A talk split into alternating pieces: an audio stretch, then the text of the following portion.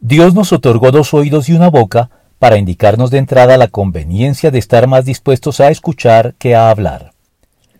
La sabiduría popular afirma que el hombre es amo de lo que calla y esclavo de lo que dice, y a su vez un proverbio chino dice que hay tres cosas que nunca vuelven atrás, la palabra hablada, la flecha lanzada y la oportunidad perdida.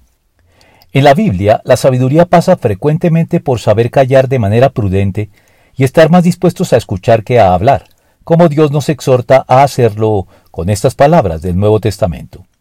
Mis queridos hermanos, tengan presente esto. Todos deben estar listos para escuchar y ser lentos para hablar y para enojarse. Santiago 1.19.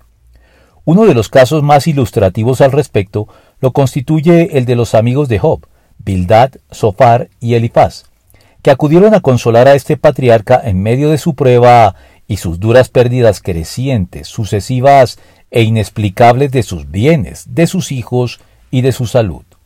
Mientras permanecieron callados a su lado, fueron de verdadero consuelo para él.